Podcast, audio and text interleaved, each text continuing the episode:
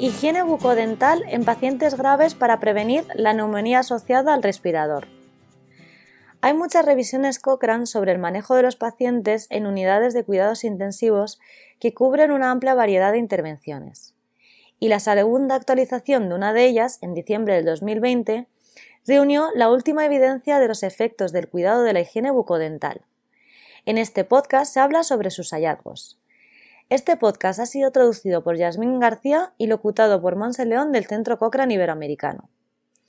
Muchos pacientes en estado crítico que son tratados en una unidad de cuidados intensivos o UCI necesitarán ventilación mecánica para ayudarles a respirar.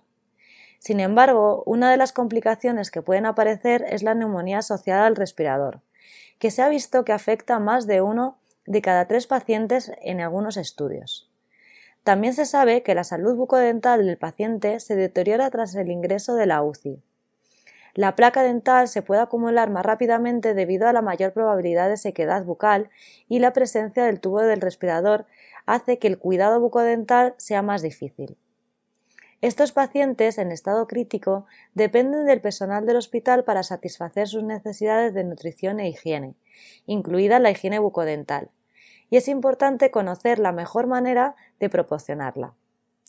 Por esta razón, esta revisión evalúa las intervenciones del cuidado de la higiene bucodental utilizadas en pacientes con respiradores en unidades de cuidados intensivos para determinar los efectos en la aparición de neumonía asociada al respirador.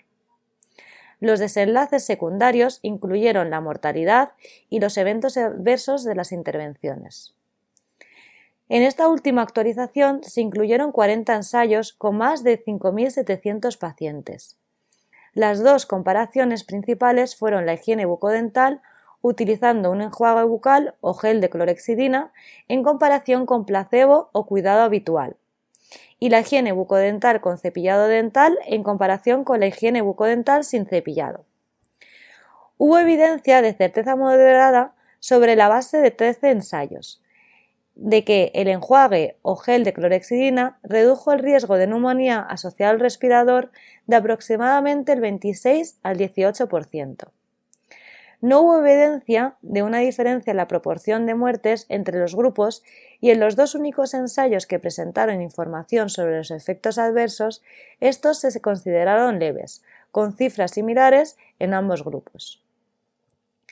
En la segunda comparación principal se encontró que el cepillado dental con o sin antisépticos podría reducir la incidencia de neumonía asociada al respirador, según evidencia de certeza baja obtenida de cinco ensayos.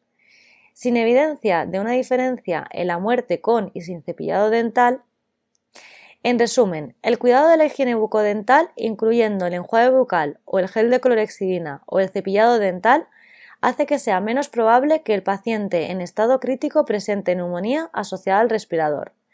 Pero no se encontró evidencia de una diferencia en la mortalidad ni hubo evidencia suficiente para determinar si alguna de las intervenciones evaluadas en los estudios se asocia con efectos adversos. Si desea leer más sobre la evidencia acerca de la clorexidina y el cepillado dental, así como sobre los otros tipos de cuidado de la higiene bucodental incluidos en la revisión, Puede encontrar la, versión completa en, línea en la biblioteca cochrane.com. Solo tiene que ir a la página web y buscar Cuidado de la higiene bucodental en la UCI para obtener el enlace a ella.